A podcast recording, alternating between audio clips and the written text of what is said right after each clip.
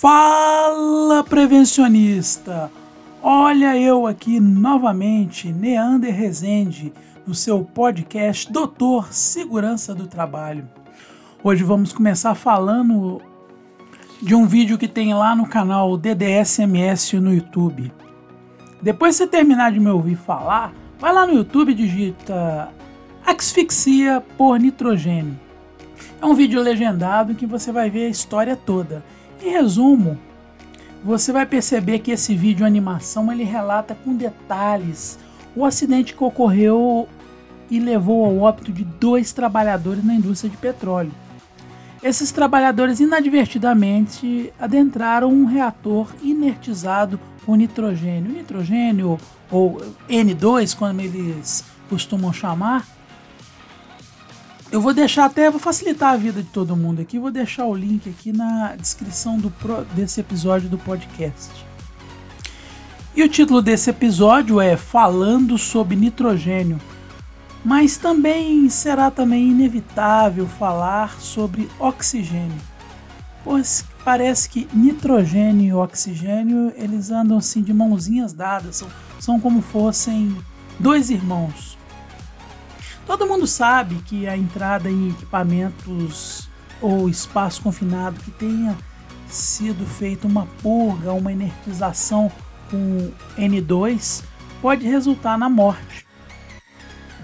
Mas não é somente a, a entrada do equipamento inertizado com nitrogênio. Você pode também ser igualmente prevencionista. Você pode ser afetado. Se você estiver na região que está próxima à purga com N2. Você está na proximidade ali, o equipamento está sendo purgado e está escapando o N2 para a atmosfera, que é um processo normal da purga. Aquilo gera uma, uma zona de risco, uma área de risco pela saída desse nitrogênio em, em altas concentrações. Só que essa situação, muitas vezes, ela não é muito bem entendida por todos. O caso é que essa situação ela não pode ser subestimada. Quando você ouvir falar que está tendo na sua área de trabalho, na área industrial, um serviço de manutenção ou um serviço e esse serviço com purga com nitrogênio, você redobra a atenção. Como eu costumo dizer, fica de orelha em pé. Mas depois disso vamos falar um pouquinho sobre esse tal de N2, esse nitrogênio o nitrogênio, o N2, é um elemento gasoso, ele não é tóxico. Ele não tem odor, não tem cor, ele não tem sabor. E ele constitui assim, em torno de 78% do volume da massa de ar da nossa atmosfera, é do ar que nós respiramos. E o oxigênio, o irmãozinho dele, constitui 21% aproximadamente. Olha só, quando o nitrogênio ele está livre na atmosfera, ele não vai fazer mal algum. Veja, porque a gente até mesmo respira nitrogênio junto com o oxigênio. Agora, quando a concentração de nitrogênio está suficientemente alta, ela é capaz de reduzir o nível de oxigênio para baixo aí de 19,5%. Eh, 19,5%. E aí começa a ocorrer os problemas com a asfixia. Isso acontece que esse excesso de nitrogênio ele é capaz de fazer um deslocamento do oxigênio, fazendo a concentração desse cair. E sem oxigênio, você já sabe, a pessoa apaga e apaga igual fosse uma lâmpada queimada. Apaga mesmo. Eu, eu não estava presente nesse caso aqui que eu vou contar, mas isso veio, essa informação veio por um colega de trabalho há muitos anos atrás. Inclusive, esse colega já se aposentou e viveu uma situação dessa ordem. Na frente de manutenção dele havia um local onde tinham trabalhos em uma atmosfera inertizada com nitrogênio. E um trabalhador, ao sair da boca de visita desse reator que estava inertizado com N2, ele acidentalmente ele respirou o gás e apagou.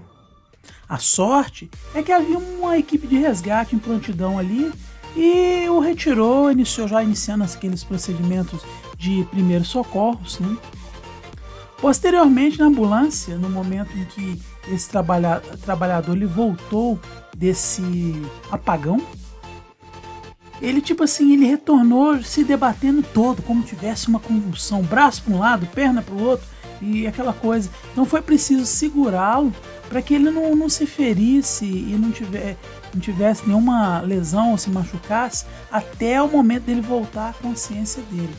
Esse aí teve muita sorte em sobreviver, o que é um fato que acaba não acontecendo com muita gente que é exposta ao nitrogênio.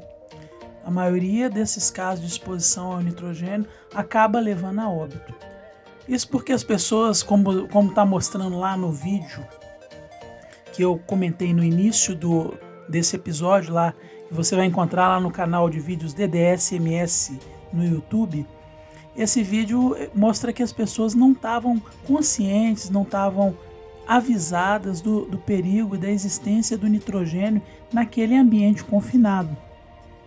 E a falta de embarreiramento e sinalização acabou por contribuir mais ainda para a ocorrência, a materialização do acidente. Enquanto alguns produtos químicos eles podem afetar uma, as pessoas aí de uma forma mais ou menos intensa, dependendo do maior ou menor capacidade da pessoa tolerar, a resiliência, é, isso depende de cada um. O nitrogênio ele é bem mais democrático. Ele afeta os indivíduos da mesma forma. Como eu já disse, ele desloca o oxigênio tomando o, lugar, o seu lugar. E sem oxigênio não há vida. O processo de purga de equipamentos ele acaba por deslocar o oxigênio, impedindo a entrada desse. De forma que isso também pode auxiliar na manutenção, impedindo processos de oxidação, processos de sulfetação que acabam por se gerar calor e contaminantes e o uso da purga, a inertização com nitrogênio, ela pode também coibir a explosividade, porque como todos vocês já sabem, o triângulo do fogo ele é composto pelo combustível, o comburente e, e a energia de ignição. Uma vez que você retira o oxigênio, purgando ele através do nitrogênio, acabou aí o comburente, só tem o combustível lá propriamente dito. Então você não tem as reações de explosividade, você não tem formação de atmosfera explosiva. Da mesma forma que o nitrogênio faz isso no espaço confinado, ele pode purgar o oxigênio do seu pulmão também. Voltando aqui, o nitrogênio ele é um gás que ele, ele não é detectável por nenhum dos sentidos humanos ele não é inflamável e teria assim mais ou menos o mesmo peso do ar. A inalação no, numa atmosfera rica em nitrogênio ela pode causar tontura, é, sonolência, náusea, vômito, excesso de salivação, diminuição do estado de alerta e perda, perda da consciência e morte. Então são vários efeitos aí, dependendo da concentração de nitrogênio que é inalada. Limites de exposição não são classificados ou determinados para o nitrogênio, no caso dele, e também no caso de outros asfixiantes simples. Você pode olhar lá naquele livreto da CGIH, você não encontra. Você não encontra um limite de tolerância para exposição ao nitrogênio. Sendo assim, já que ele não tem um limite de, eh, de exposição, esse também passa a ser um dos fatores que motivam um certo relaxamento da área de segurança.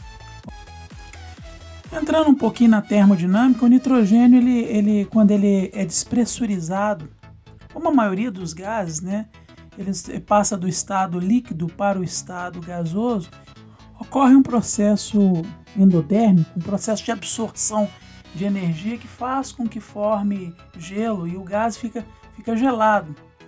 Então isso pode provocar uma geladura. O que é uma geladura? Geladura seria uma queimadura pelo frio. Então o nitrogênio tem essa característica também. Falando um pouquinho do processo do, é, da respiração, a respiração nossa no ser humano ela, ela é estimulada e controlada por um outro gás, que é o CO2, o dióxido de carbono presente no pulmão. Quando o nível de dióxido de carbono aumenta, o cérebro manda uma mensagem para aumentar o ritmo respiratório. Quando o nível de CO2, o dióxido de carbono, cai, o ritmo da respiração também cai, para poder manter o balanço apropriado. O que é importante você entender, prevencionista, que apenas uma respiração profunda na atmosfera com 100% de N2 é fatal. O N2 vai deslocar o CO2, vai deslocar o, o oxigênio e vai ter completamente a ausência de CO2. E aí o sinal para o cérebro, o estímulo para a respiração, ele vai deixar de existir. Não tem o gás que controla isso, que dá o, o sensor, que o cérebro sensoriza e consegue perceber, ele já não existe mais. Então vai, vai parar tudo. Vou terminar, não vou, vou me estender mais aqui, vou entrar numa tabelinha aqui que eu copiei aqui, ela fala da concentração de O2, os efeitos e sintomas. Então, como eu já disse, 78% de nitrogênio e 21% numa atmosfera normal, e a gente tem a respiração normal. Quando o nível de oxigênio ele cai para 17%, isso ele extingue a chama de uma vela, a sua visão pode ser afetada. Entre 12 e 16% de oxigênio no ar, a respiração ela começa a ficar dificultada, você tem uma aceleração do coração e falta também atenção e coordenação. Na faixa já de 11 a 14%, a pessoa ela fica incapaz de pensar, ela não percebe os perigos, ela perde a capacidade de autorresgate e começa a ter danos ao coração e vai para uma situação que pode levar a um desmaio. Na faixa de 8 a 11% de concentração de oxigênio no, no ambiente que você está respirando, prevencionista, você vai desmaiar, você vai apagar. Pode, antes de apagar, você pode ter uma náusea, um vômito, é, ser capaz, incapaz de ficar em pé. É aquela coisa, a, a pessoa está morrendo, mas também não está nem aí porque não tem dor. É a dor que muitas das vezes ela, ela ativa um, um sentido aí de autodefesa. Na faixa de 6 a 8% tem um desmaio imediato. O coração pode continuar batendo por alguns minutos e ser ressuscitado em, em uma ação imediata. Também você pode ter a coma, convulsões, a parada respiratória, isso abaixo de 6%, morte e dano cerebral mesmo se ressuscitado. Então tá aí o perigo que é a falta de oxigênio dentro do corpo humano, seja pela a deficiência do oxigênio na atmosfera, vindo pela, por vários motivos, ou pela própria purga feita pelo nitrogênio, que também leva a esses efeitos que eu acabei de dizer. No mais, eu encerro por aqui e queria agradecer mais uma vez a audiência de vocês até esse momento e a gente se encontra em um próximo episódio.